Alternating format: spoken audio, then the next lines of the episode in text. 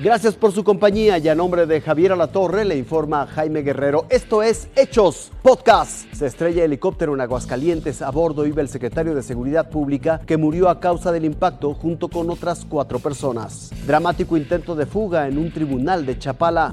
Cinco personas fallecidas fue el resultado del desplome del helicóptero Águila 1 de la Secretaría de Seguridad Pública del Estado. La aeronave realizaba sobrevuelos de vigilancia como apoyo a un operativo conjunto que se realizaba en el municipio de Jesús María.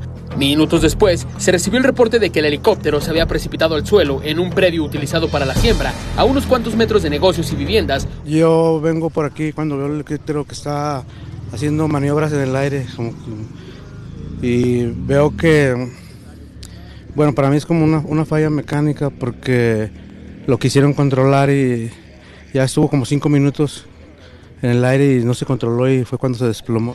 En el sitio se registró una intensa movilización por parte de cuerpos policiales y de emergencia, quienes a su llegada sofocaron las llamas que envolvían al aparato para posteriormente certificar la presencia de cinco cuerpos sin vida. Desafortunadamente, no hay sobrevivientes y se confirma el deceso del secretario estatal de Seguridad Pública, Porfirio Javier Sánchez Mendoza. Todo indica que se trata de un accidente. Debemos esperar los resultados del peritaje correspondiente. Los otros fallecidos fueron identificados como Olegario Andrade, piloto del helicóptero, Víctor Valdés, capitán de la aeronave, y los artilleros Juan Humberto Rincón y Alejandro Serafín. En el sitio, elementos de investigaciones periciales y de Fiscalía General de la República se hicieron cargo de la fijación de indicios y el traslado de los cuerpos sin vida. Con información de Arturo Castellanos, Fuerza Informativa Azteca. ¡Agárralo!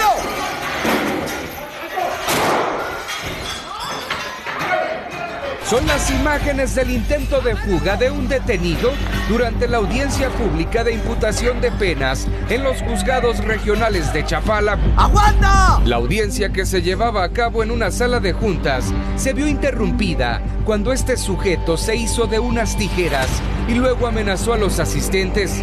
Acto seguido, esposado a una silla, saltó por una de las ventanas. Las autoridades judiciales en Jalisco reconocen que faltaron a los protocolos de seguridad. Se rompieron protocolos desde todas las instituciones, porque en ese momento, fíjense bien, está Fiscalía, está Poder Judicial, está la Dirección de Reinserción, está la Secretaría de Seguridad, por la necesidad de sacar adelante su trabajo y también la, la displacencia de los protocolos de seguridad, pues desahogaron todo tipo de audiencias.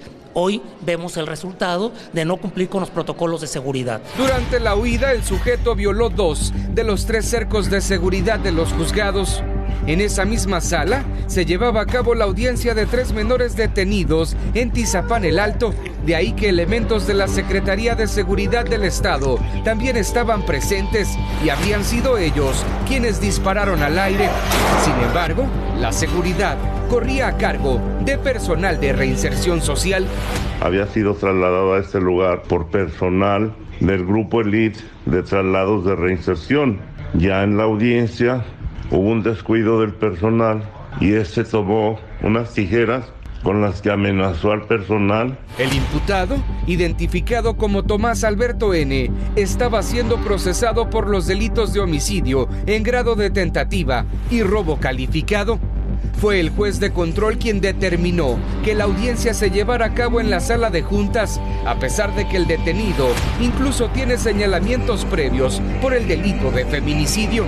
De ahí que se inició una investigación interna en contra del juez. Se levantó un acta administrativa, se va a remitir al Consejo de la Judicatura, vamos a analizar el acta y a partir de ahí determinaremos si hay una responsabilidad o si advierte algún tipo de responsabilidad, pues abrirá un procedimiento administrativo y le daremos la oportunidad de defenderse. Ahora el detenido también tendrá que responder por el delito de evasión de presos. Juan Carlos Robles, Fuerza Informativa Azteca.